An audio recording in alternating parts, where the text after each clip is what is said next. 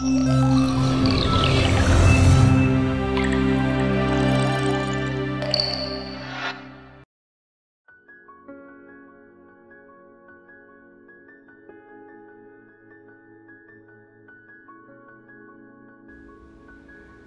家好，这里是片尾字幕，我是张老师。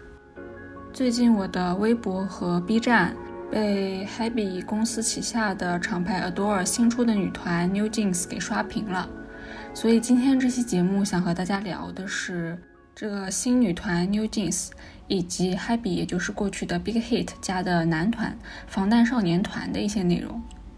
这一期看似是一期音乐向的播客选题了，其实我不会涉及到他们音乐的制作，或者是音乐曲风、音乐的流行元素这些方面的内容。嗯，毕竟这方面我是一窍不通的。我主要是从能代表偶像团队想展示给观众的价值观的团队策划这一块儿。来延展开来讲讲我对新女团 New Jeans 策划的一些感受，就像我们聊影视剧，可以不懂服化道或者是美术或者是嗯镜头语言，但是所有的人都可以去聊他的剧本，就是聊他的故事一样。一个团队的策划其实是可以深入浅出的去聊一些和当代时代价值观、时代议题有关的内容的。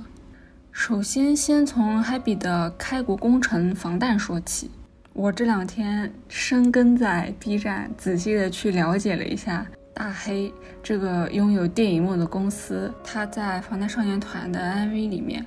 以及就是他的一些团队策划里面所埋下的一些世界观、一些世界线。最开始呢，防弹少年团是以《No More Dream》为首的校园三部曲开始进入韩国歌谣界的。校园三部曲呢，主要讲的是年轻人对学校以及对于教育体制、对社会的问题的一些不满。接下来是从《I Need You》开始，进入了防弹最为大家熟悉，也最为大家怀念的《花样年华》系列。《花样年华》是接替校园三部曲的，意在表现当在校园当中的那些少年们走出了象牙塔，看清了这个世界没有就是在校园中所说的那么美好，对于现实生活充满了困惑，对于青春充满了迷茫，于是他们的《花样年华》的序幕就此展开了。防弹少年团用《花样年华》系列讲述的是一个关于青少年青春迷茫的故事。接下来就是整张专辑都围绕着一本叫《德米安的书》的 Wins 专辑，再接下来就是我也挺喜欢的 Love Yourself 系列，再往后就是 Map of the Soul 灵魂地图系列，然后一直到现在，防弹少年团在二零二二年的六月十号发行了专辑 Proof，他们用这张如编年史般的专辑来包含与阿米一起走过的历史，以及他们自己这个团队的过去、现在以及未来。防弹少年团在出道的时候是用他们的黑炮音乐性加态度色彩浓重的校园三部曲来进入大家的视野的，但是真正让他们打开知名度的是《花样年华》系列。我记得在我还没有开始追 K-pop 的时候，在对于韩国的偶像团体的认知还仅仅停留在 XO 或者是 BigBang 少女时代的时候，我曾经在一本杂志上看到过。有关于防弹少年团的专题报道，当然不是采访他们的，就是一篇分析为什么防弹少年团的花样年华系列会如此的在韩国的年轻人当中受欢迎的一个专题报道。文章具体内容我肯定是记不清了，但是我一直记得的一点就是，那篇文章说防弹少年团之所以在韩国的年轻人当中这么受欢迎。这么有共鸣，是因为他们至始至终把他们的目光放在了经历青春期痛苦，并且努力走出青春的迷茫，找到自己人生之路的这样子的一个体验上面。而这个困惑，对于青春的迷茫，对于人生道路的不确定感，是这个时代韩国的很多年轻人，他们这些 Z 时代的群体当中共有的一些特性。防弹少年团的歌是唱出了他们内心心中的真实感受，所以说他们的歌在韩国年轻人当中才能掀起一个潮流。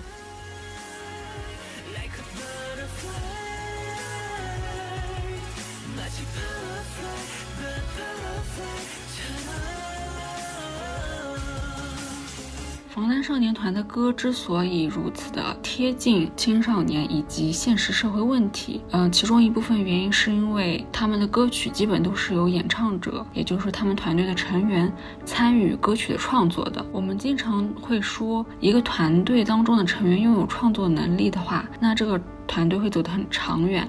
表面上看来是需要一个团队拥有创作者，其实更重要的是一个团队需要有一个属于他们自己本身的一个态度。这种态度并不仅仅是对于音乐的态度。更有的是代表他们这个团队的一个个性、一个价值观的展示，而这种价值观的展示，相对于二零零零年到二零一五年之间的这些传统的韩式 idol 所追求的完美的嗯工业包装的理念是有冲突的。相对于表达自己的态度、表达自己的个性的偶像团体。这一群标准的韩式爱豆会更加的精致，更加的无可挑剔。那为什么防弹少年团走了一条完全不同的道路呢？这和他们背后的那个男人，也就是方爸爸方时赫是是有非常大的关系的。方时赫他放弃了传统的偶像爱豆圈养式的方式，而对防弹少年团采取了一种放养式的创作方式。他让这七个少年和同龄人一样去上学，去参与社会生活，甚至去工作，让他们扎根在现实当中，也取材于现实当中。所以说，防弹少年团比同代的爱豆有更多的机会了解青少年真实的生活状态以及他们的心理困惑。而那些少年人的世界，那些想说但是却说不出来，或者说是不知道如何用具体的语言去表达的迷茫、挣扎和反抗。是他们一开始出道的时候的校园三部曲的一个大的主题。所以说，相比传统的精致的韩式流水线 idol，给当下年轻人塑造一个充满梦幻的梦境的话，防弹少年团他们采用的是切中当下年轻群体的痛点，用自己的歌声唱出当下年轻人的困惑、当下年轻人的 心声的这样子的一条路线。并且他们很大胆的没有选择爱情题材为概念表达，因为他们意识到，无论是青少年或是成年，甚至是人到中年直至暮年，每个年龄段都有自己不同的爱情观，以及有不同的爱情故事。但是每一代的年轻人的困惑都是有共性的。对于防弹少年团来说，爱情不是青春的主命题。他们在歌词和歌曲的利益上紧贴了当时年轻人最关注的热点，比如说2014年发布的歌曲《Tomorrow》当中就有韩国当时关于就业准备生的现社会现实的一些表达。歌词里面这样讲到：20年代的无业游民真害怕明天，真可笑。小时候还相信什么都有可能发生，赚一天的钱买一天的东西。那样拮据的时候，每一天 Ctrl C Ctrl V 的重复着。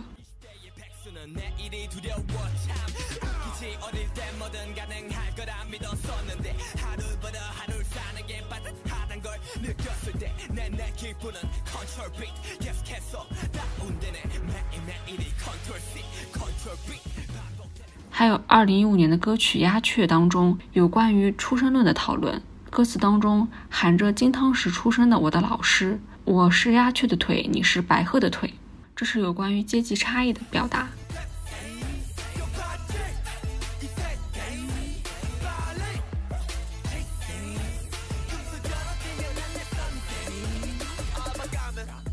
以及歌曲《No》当中歌词。轻易的屈服，把我们关在这些框架里的大人，想也不想，天真的去做，在弱肉强食里踩着好朋友爬上去，是谁想出这样的想法？大人们对我说：“现在的辛苦只是暂时的，稍微忍耐一下吧，以后再做吧。”其实放在当下以及包括我们国家的环境里面，它特别像我们最近在讨论的小镇做题家的议题。我们渴望通过做题、通过考试来实现阶级跃升。但是因为大环境的变动实在是太厉害了，可能曾经某种逻辑或者是某种嗯普遍的共识，就是通过做题或者是通过考试可以允诺我们一个光明的前景、一个美好的未来这样子的承诺，它变得不再可靠，而大人们却在反复的和我们强调现在的辛苦只是暂时的，让我们稍微再忍耐一下。但是我们可能渐渐的意识到了这种忍耐可能是没有尽头的。包括他们还有一首歌曲《Job》当中，有提出“安抛世代”这个问题。安抛世代是就是韩国的一种说法，对应我们国内的话，可能就是报纸上或者是新闻媒体经常会说的，我们是垮掉的一代，比如说是垮掉的九五后一代，垮掉的零零后一代。 못 세대 그럼 나 육포가 좋으니까 육포 세대 언론과 어른들은 의지가 없다면 우리 싹초식처럼 배려해 해보기도 전에 죽여 태는 enemy enemy enemy 밤새 일한 취약국들 네가 클럽에서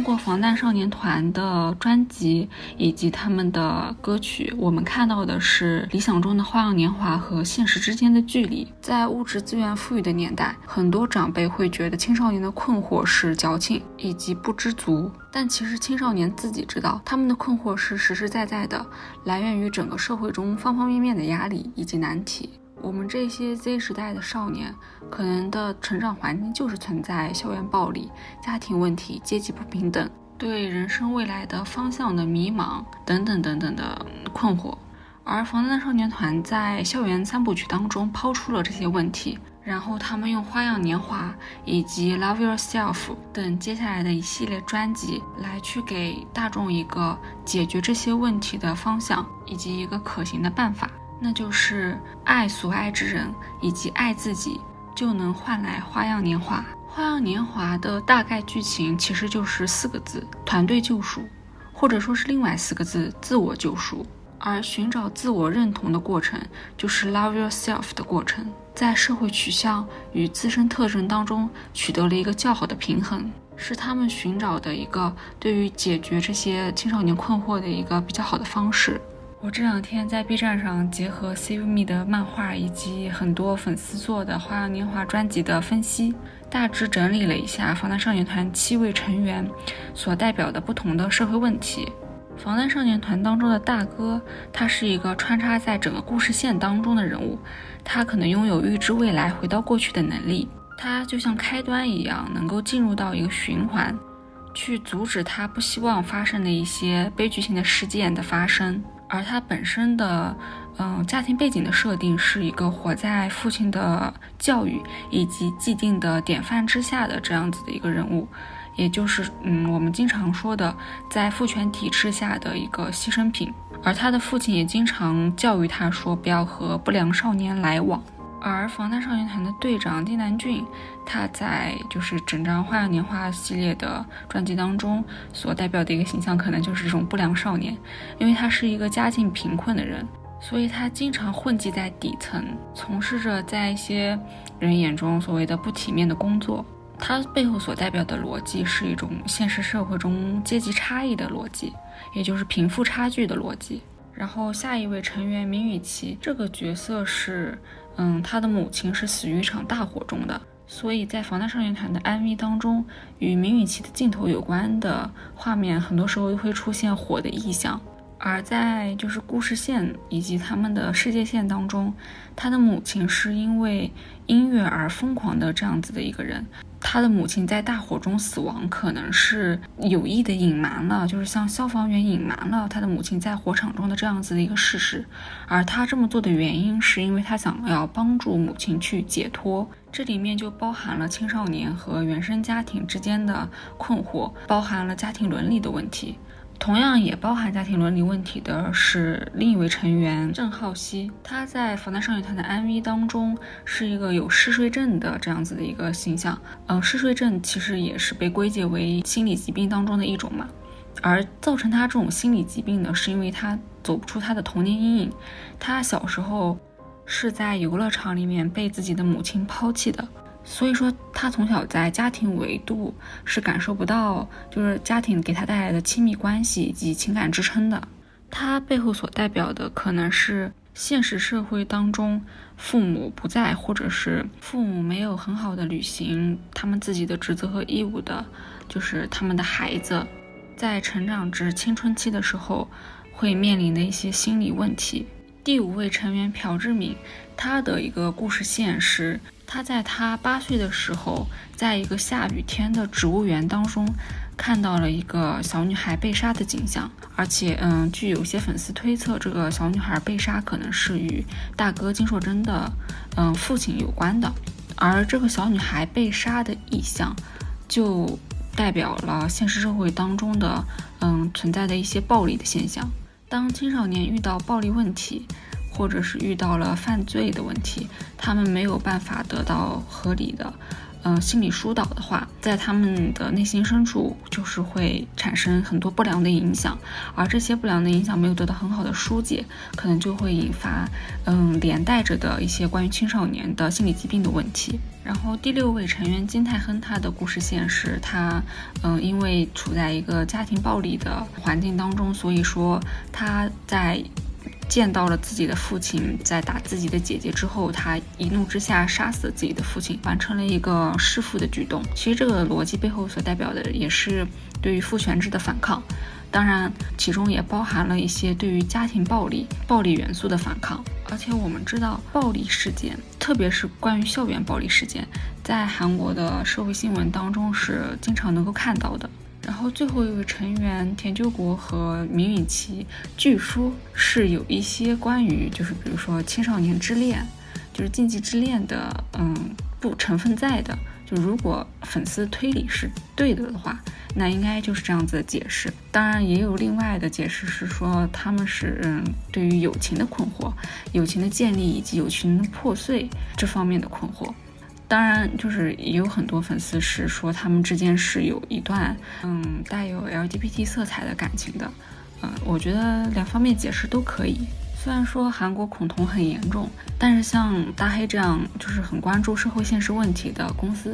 它不涉及这个题材肯定是不可能的，但可能就是它不会很明显的表达出来。包括后来的一些专辑当中，就有粉丝就是分析 J.K. 和 Sugar 就相当于是第二阶段的辛克莱和辛克莱所外化出来的贝亚特里斯，而辛克莱在一个阶段当中是爱慕贝亚克特里斯的，就是他们会说是象征着 J.K. 和 Sugar 之间的感情。我们会看到大黑铺了一条完整的故事线。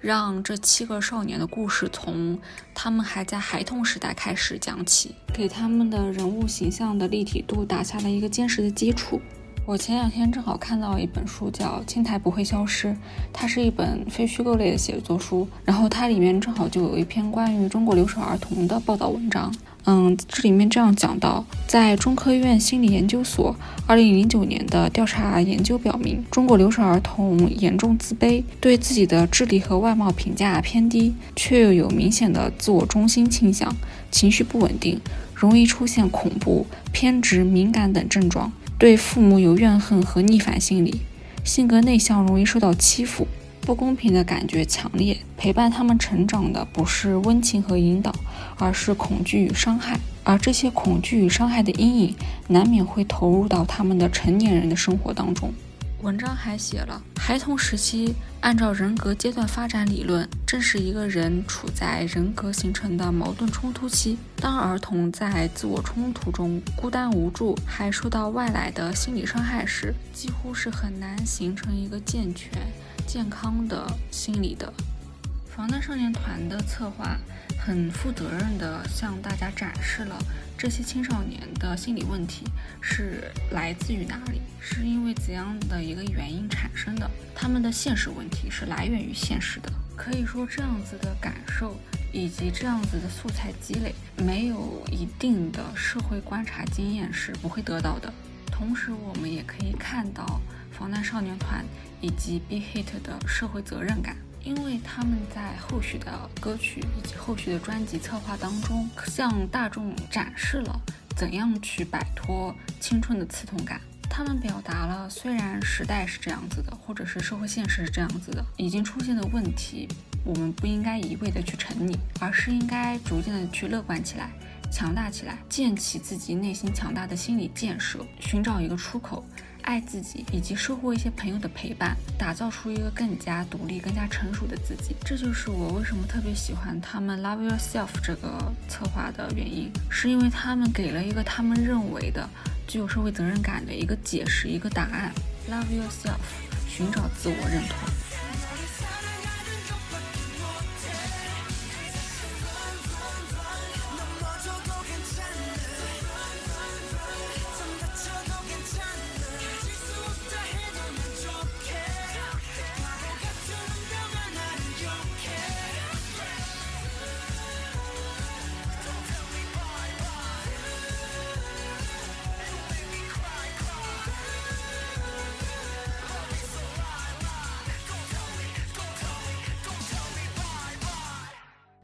兜兜转转，我们来说回今天的另一位主角，也就是 Happy 旗下的厂牌 Adore 新出的女团 New Jeans。与防弹少年团的策划相比，这五个少女的困惑和迷茫就少了很多令人不安的成分，少了很多阶级矛盾和现实冲突。阶级和性别这两个议题，他们选择避开了阶级议题来讨论，而选择了性别议题作为女团专辑概念的走向。其实我觉得，对于女团来说，这是一个很讨巧的选择。不过，我想强调的一点是。我接下来拿 New Jeans 和防弹少年团的《花样年华》系列以及他们其他系列来做比较，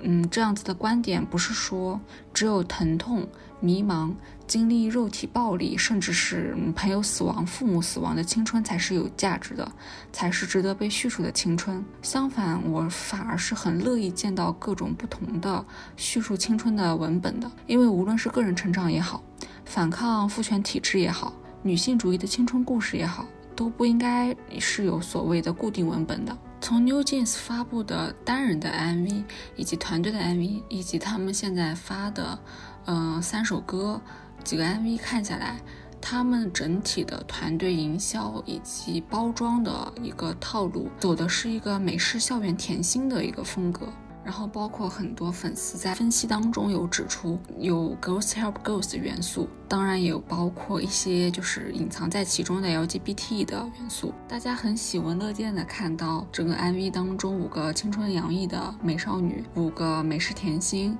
勇敢的去追求所爱。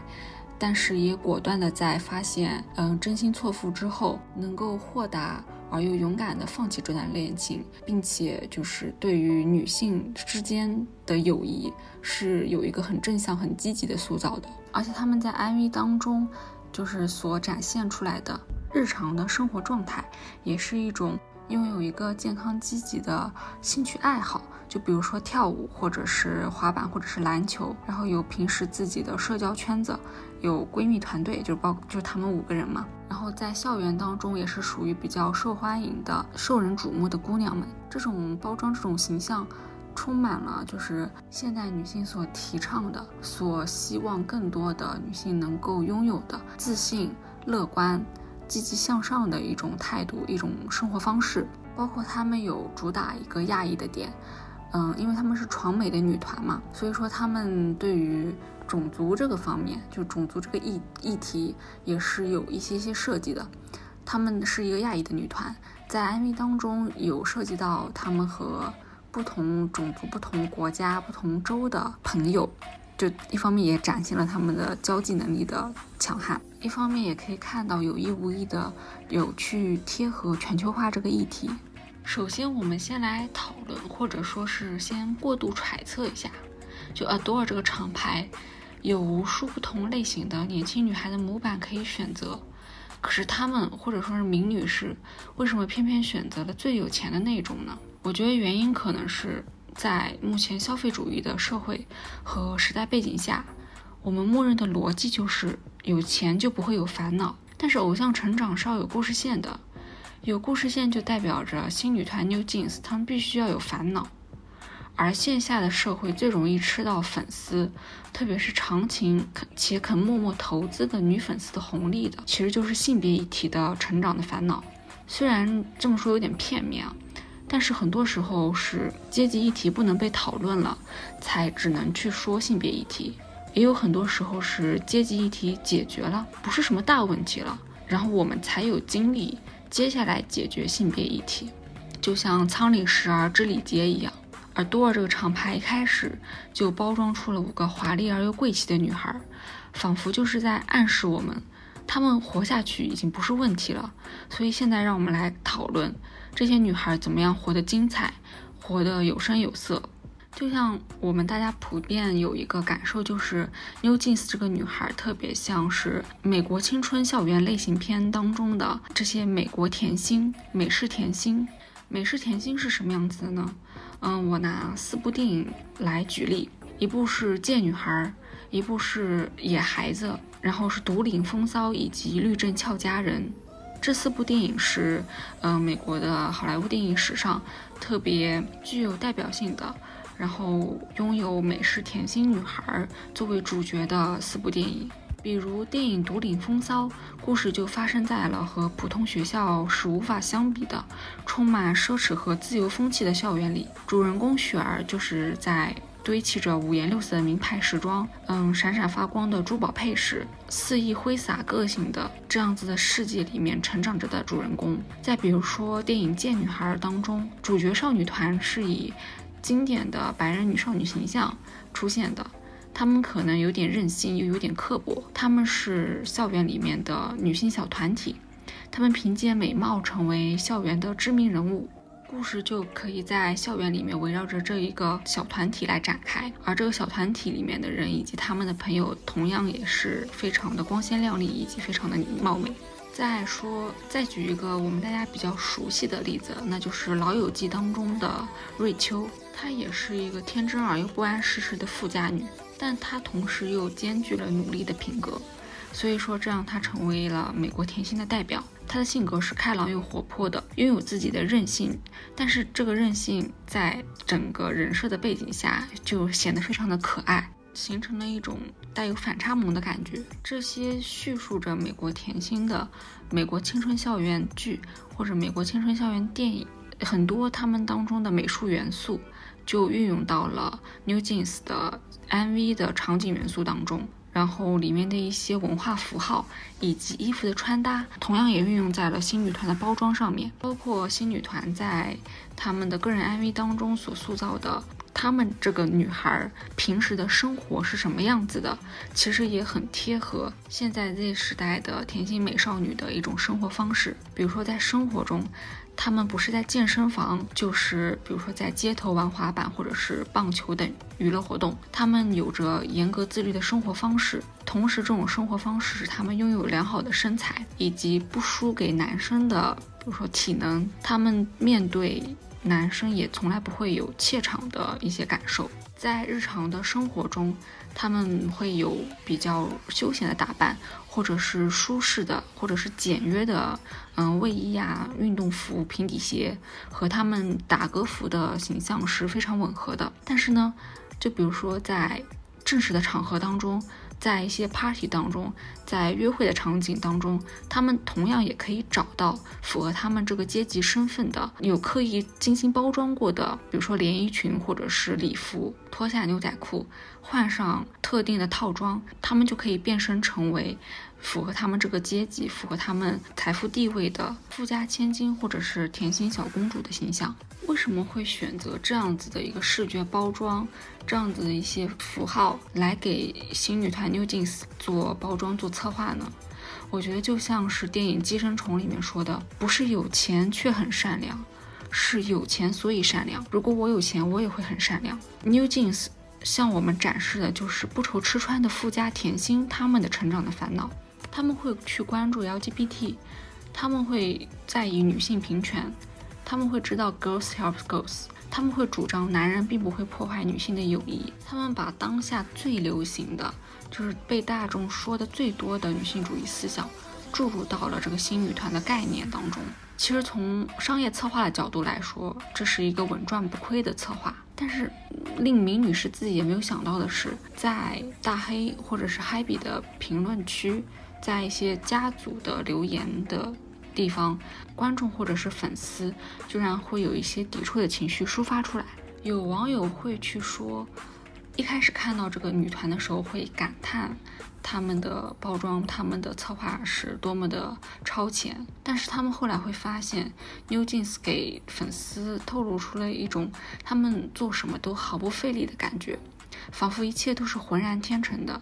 这些女孩不是在残酷的生存选秀里出来，用汗水贩卖梦想，而是真正的 born to this way。和她们这种气质一对比，其他没有大公司加持的出道的女团们都会显得用力过猛，显得表演痕迹特别重。这样子对比来看，就显得格外的扎心。以及会有一些路人来表达他们的焦虑，他们看到 New Jeans 新女团的 MV，会觉得对自己的生活有了一些厌恶的感觉，因为 MV 里面所塑造出来的这些女孩们，她们是非常的快乐的形象，她们无忧无虑，仿佛生活中唯一值得踌躇的是自己喜欢的男孩会不会喜欢自己，更有联系到前一段时间就明星考公的事情。这些被包装、被宣扬出来的美好印象，勾起了普通人心中的不甘。在普通人经历了这么多年的疲惫，并且未来可能还要继续负重前行的时候，让粉丝或者是路人，或者是普普通通的普通人，看到了面前用资本、用华丽的包装向普通人展示的一个虚幻的美好的生活，他们。不可避免的去感受到了与生俱来的差距是无论怎么靠奋斗都弥补不过来的，所以说无论是粉丝还是路人，甚至是随着营销被引进来的一些普通人，看到 New Jeans 这个新女团所所营造出来的氛围，会有一种破防的感觉。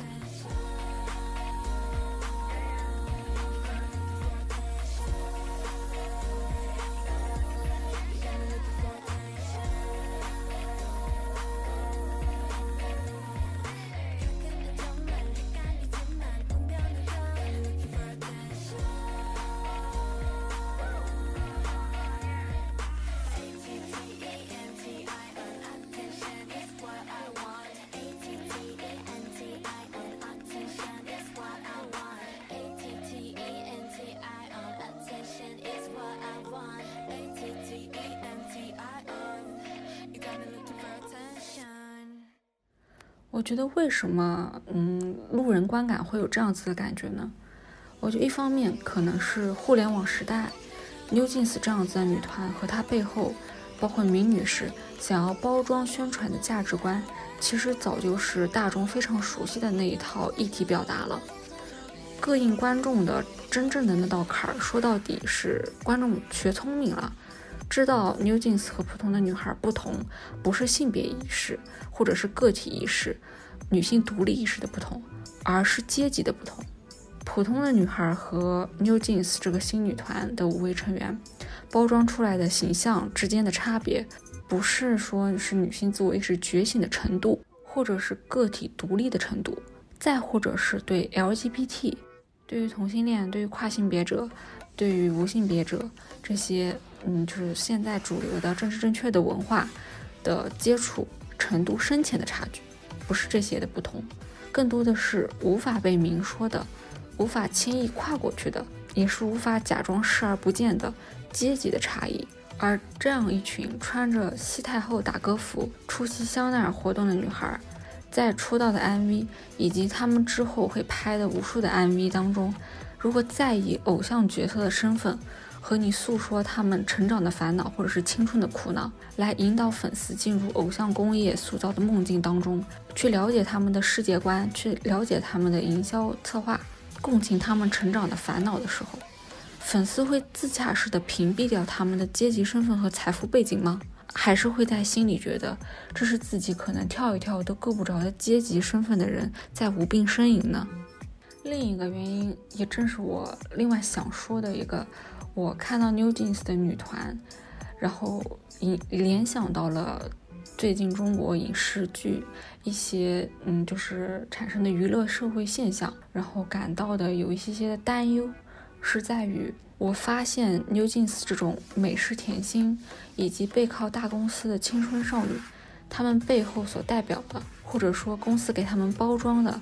希望这几个女孩代表的是相对普通人来说有钱有权的上等阶级，而近几年在国内有很多的影视作品当中，越来越多的出现了这种上等阶级，或者说是特权阶级，而随之而来的是塑造出了成千上万的对这种特权阶级的传奇故事所带来的愉悦感受欣然接受的消费者们。以及一批批正在或者是即将吃这种特权快感红利的生产者们，比如古偶剧当中，动不动就有各种有权有势的天降雄兵式的男主来帮女主解决困难，和女主谈恋爱，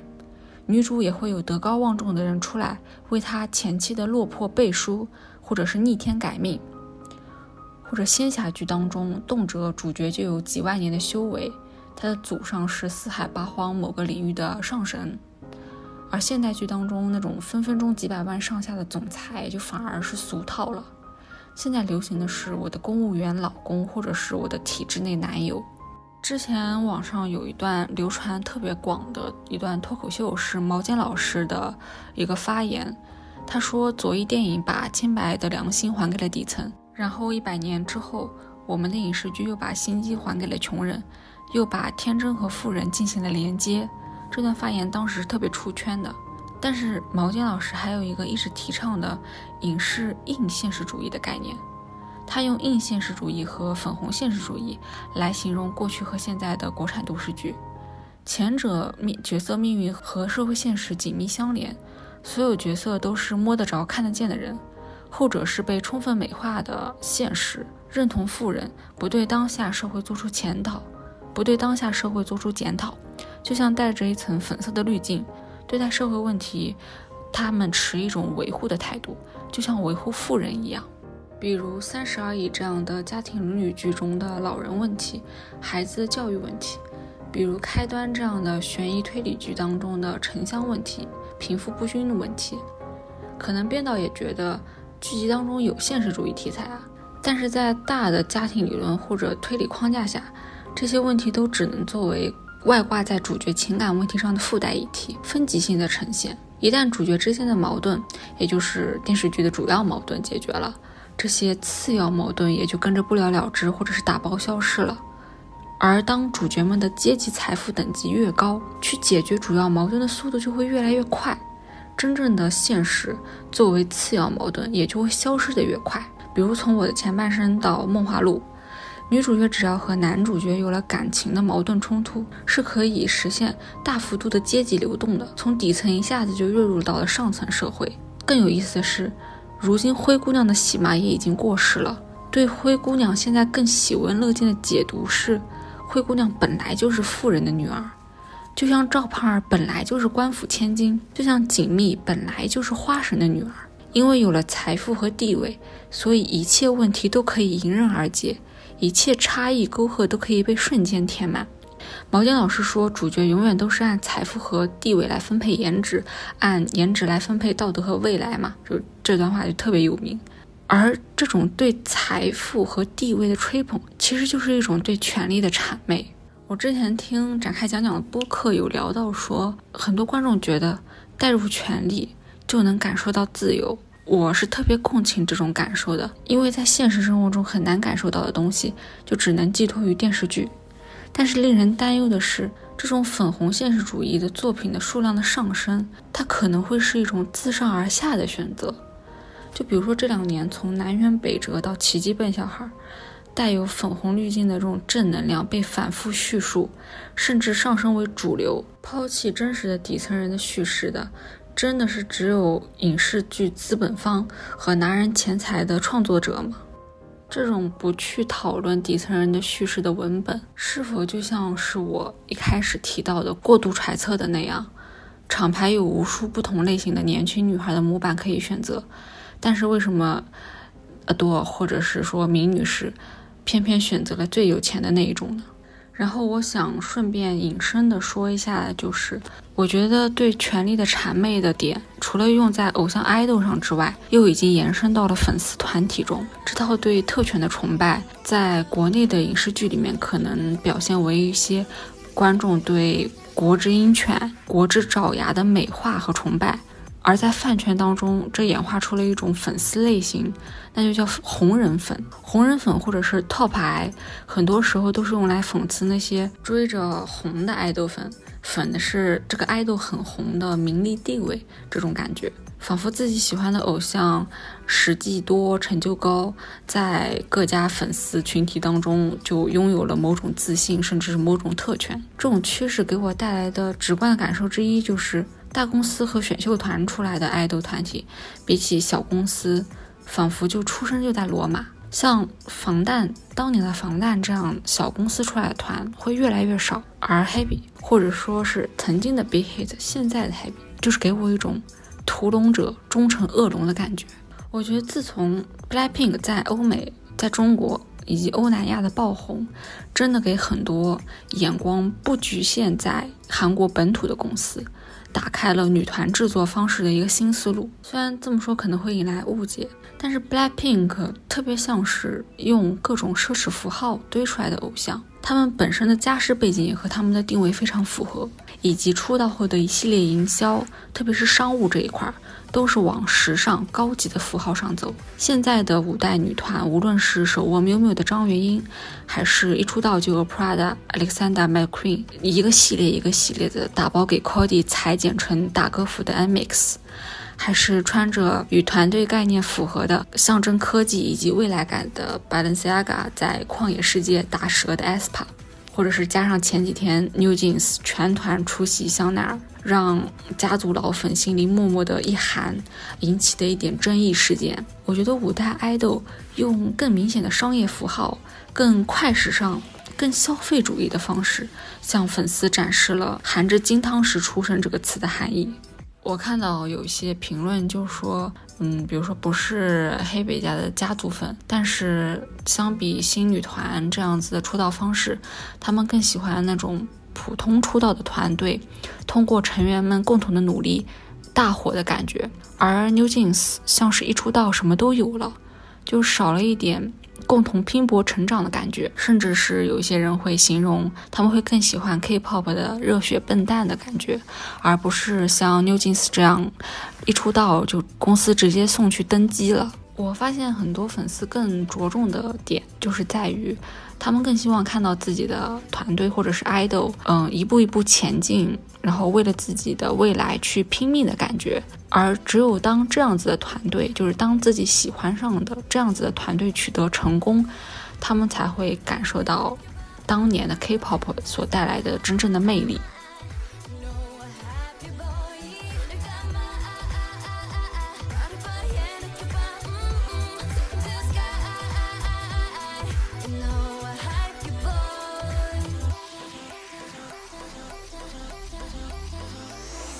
这里就不得不又再去回回过来去提一下防弹少年团的《花样年华青春二部曲》，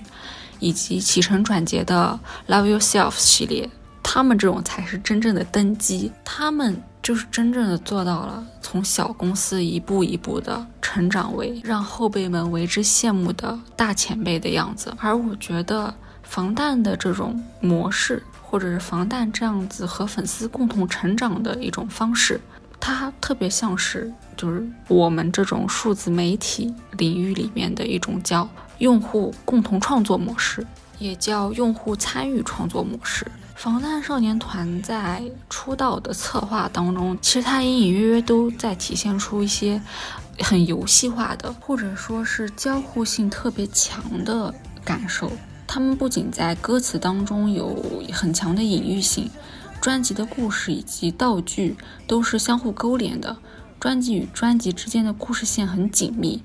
多张专辑的概念也有续接，这种感觉一方面很像是，嗯，比如说热血动漫一番二番，或者是游戏通关一级二级三级。另一方面，它特别像是互联网艺术。互联网艺术就特别注重交互感，也特别注重粉丝或者说是观众的参与性。在观众和创作者共同的互联互创之下，其实作品的影响力是被是会被放大的。这种交互感能够调动爱豆与粉丝，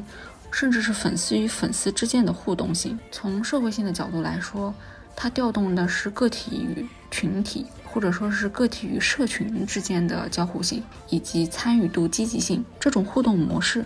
甚至能够达到超越它这个互动本身的及时性，或者是长尾的宣推效果。说的更浅显一点，就是粉丝和偶像一起成长的模式是能够吸引到忠诚度很高的粉丝的。因为从某一种程度来上来说。嗯爱豆之所以这么成功，真的是靠粉丝一步一步给捧上去的。粉丝真正的会拥有了一种和自己的偶像一起参与创作的，就是主体性的感觉。甚至我能清楚的有证据表明，防弹少年团他们这个团队，包括他们公司的策划是有意识到这一点的。最明显的一个例子，就是在防弹少年团的《吹笛人》这首歌当中，有这样子的歌词。就此打住，MV 以后再解析吧。反正你的房间里，我的照片数不胜数。这个 MV 解析，其实在我们数字媒体的逻辑当中，就是一种用户共同参与模式的一种代表性的例子。用户模式指的是在产品开发和迭代的过程中，让一些核心用户参与到其中，让用户可以提出对产品喜欢的点和不喜欢的点的一种方式，而用户的建议都会体现在下一次产品的更新当中。这种对于产品喜欢不喜欢的反馈，就特别像是，嗯，粉丝对于专辑的反馈以及评价。然后更重要的是，就基于刚刚，嗯，这个歌里面的歌词所写到的，粉丝对于防弹少年团 MV 的推理，以及对于他们世界线，对于他们的策划的猜测，其实是会反馈到 Be Hit。公司的内部人员当中的，然后根据粉丝的猜测以及粉丝的，甚至是说是粉丝的需求吧，公司会调整一些就是团队策划的策略，同时也会不断去完善。我们都说大黑是电影公司嘛，那就是不断的去迭代，不断的去完善他们的电影剧本，而粉丝共同参与创作，更能够对于。防弹少年团本身的这个专辑的口碑起到了一个鼓励以及分享的作用，提高了它的口碑的扩散。在用户共同创造、用户共同生产模式当中，消费者也是生产者。所以说，防弹少年团和粉丝之间的关系，粉丝既是防弹少年团的粉丝，同时也是防弹少年团和阿米这个集体共同的生产者。所以说，我们就很能够理解为什么有很多粉丝会说，他们更喜欢看一些团或者是爱豆一步一步前进的感觉，这会让他们有参与感。而像 New Jeans 这种公司预算拉满，路也是如公司所愿走得很顺的新人女团。会给粉丝一种并不需要我去关注的感觉，并不需要粉丝的操心，甚至有一些粉丝说，并不需要我去做数据，并不需要我去买专辑，他们也会登顶，他们也会成为超一线或者是一线的女团。对于我来说，像 New Jeans 这样背靠大公司的团体，真的是 K-pop 就是发展到现在诞生出来的一种不需要粉丝操心的爱豆团体。另外，我还想说的是。和防弹相比，历经磨难、白手起家、从无到有这条包含底层逻辑的成长线，New Jeans 是没有的。这个部分，New Jeans 从出生的时候就是完成时态的。从五代女团开始，就出现了很多接生粉。带入到老爱豆团，如果是接生粉，你和他们相遇之后，粉丝和偶像是一个相对来说平等的，就双方什么都没有，又彼此成就的关系。你知道你们可能是一起成长，但是新团你可能接生的时候就是皇后寝宫里面接生下的一位迟早会登基的皇帝，或者是荣华富贵一生的公主。近期出道的，尤其是女团，我真的觉得她们资源是真的好，一出道就有人气，一出道就一出道的歌曲就能拿一位。现在再也不是拿一位就能哭的话都说不出来的那个时代了。这种时候。其实粉丝和偶像之间是有一种权力的不平等的，偶像是几乎满级的心态，有大公司背书，营造出一种不靠粉丝也可以过得很好的表象。粉丝的爱和做做数据变成了锦上添花的存在，粉丝仿佛处在了低位。这种时候又顺势出现了一些，就之前我说的粉红人粉嘛，通过与非红人粉这些粉丝的割席，把自己塑造成了一种。粉丝团体中的例外，或者说是特权阶级，而这种所谓的例外和特权阶级，它背后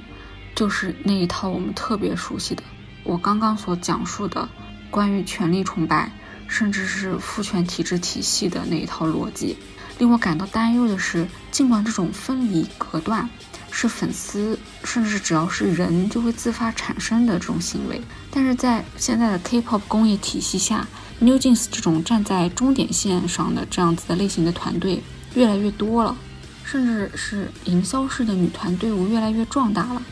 仿佛我只要够火就可以弥补作为偶像本质的唱跳能力不足。这样子的言论现在居然占据了主流，就像有很多老粉或者是资深的 K-pop 人了解 SM 的营销、了解米女士的人就指出。如果只靠 Happy 本部是做不好中国营销的，因为他们只会临近就是团队活动的时候买一两个热搜。但是这一次 New Jeans 的中国营销做的特别好，热搜也是一一连上了好多个。然后就他们就指出，这些都是明女士以及她从 SM 带出来的一些人的功劳。因为当年的 SM 的中国营销是很厉害的，而明女士在 SM 所运用的那一套，出道就是单峰的营销，在 Happy 之前是从来都没有的。包括现在很多被捆绑在数据里面的粉丝，就会疯狂的买砖，但是。你看现在 New Jeans 的销量这么好，但 New Jeans 刚出道啊，谁是不认识刚出道就会买砖啊？看很多就是我们刚刚所提到的红人粉，他们通过给自己看好的新团冲出道砖几十万预售的销量，然后营造出一种自己接生了一个红团这样子的一个假象，或者是嗯就这样子的赌注吧。就是觉得自己接生了一个红团，赌对了就是赚到了。对于这些 top 粉或者是红人粉，他们更注重的，或者是他们更需要的是自己喜欢的 idol 的名气。联想到这一次 Happy 的营销，以及就是包括 SM 的那一套营销，我很难不去揣测现在的韩国偶像制作工业体系，呃，音乐制作公司作为 idol 这个产品的生产方。作为资本家，作为操盘手，作为营销大师，他们是否在有意无意地引导这种现象的发展呢？就像我前面说的，现在越来越多的影视剧当中出现了对产权力的谄媚的现象，是否也是一种自上而下的引导观众、引导粉丝，刻意去追求、刻意去崇拜上层阶级叙事逻辑的这样子的一种趋势呢？应该能很明显的听出来我的明示了吧？女团这成员本身没有任何偏见，我通篇一直在说的是营销，我在说的是公司底层人不要相互倾压，永远不要把矛头对向自己这个阶级的人，我们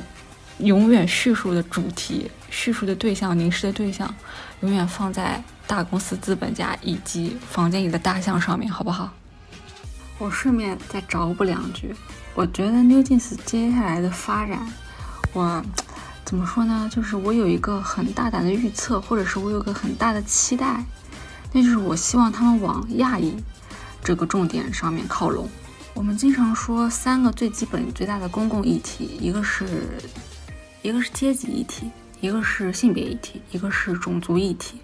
种族议题在东亚圈其实说的很少。我们经常说的是，呃，阶级议题和性别议题嘛。但是 New Jeans 当中的成员，但是 New Jeans 成员当中有绿卡，还有混血。他们的新歌除了美式甜心风格之外，其实还有很浓浓的亚裔风格。我就是浅浅的把话说早一点。如果说我对新女团还有什么超出预期的期待的话，我是希望他们能直面在国外的歧视亚裔运动。以及民族主义、保守主义、民粹主义等不断抬头的社会风气，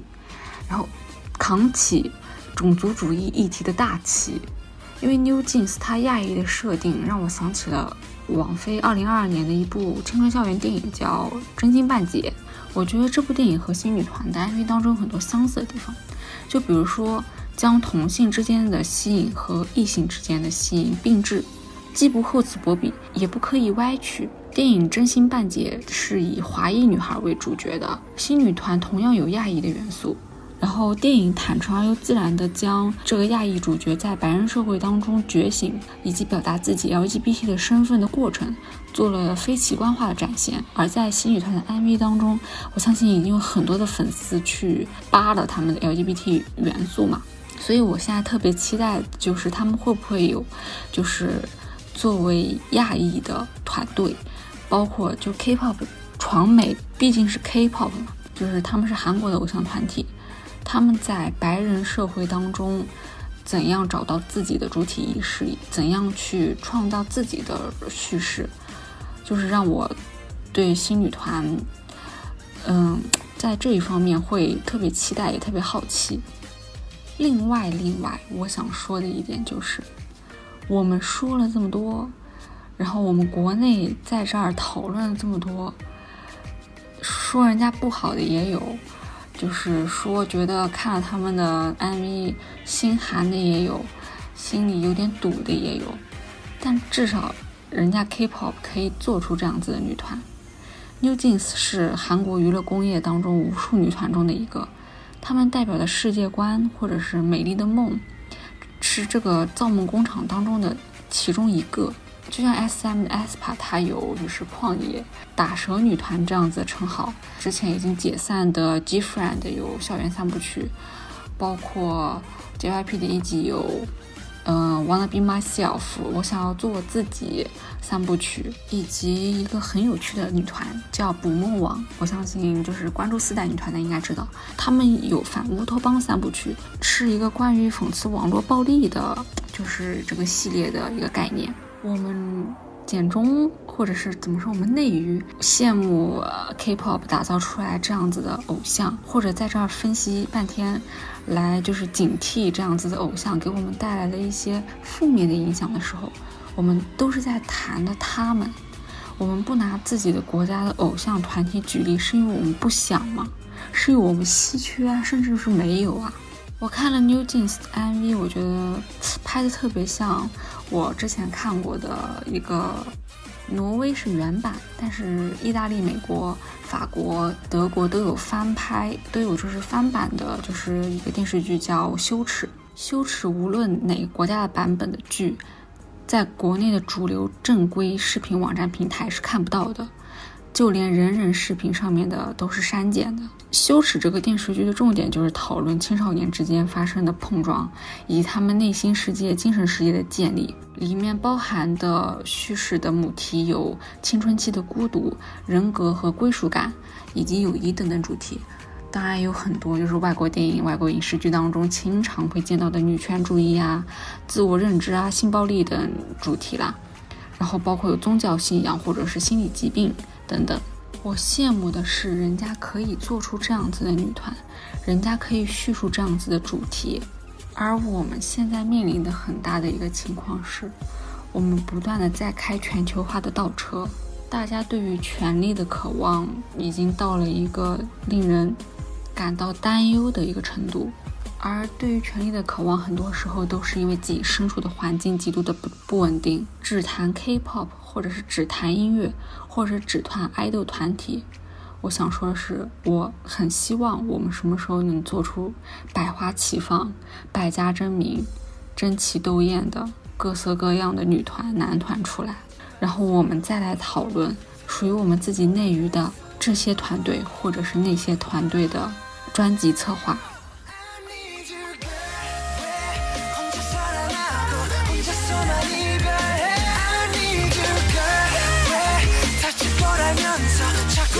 I need you, girl.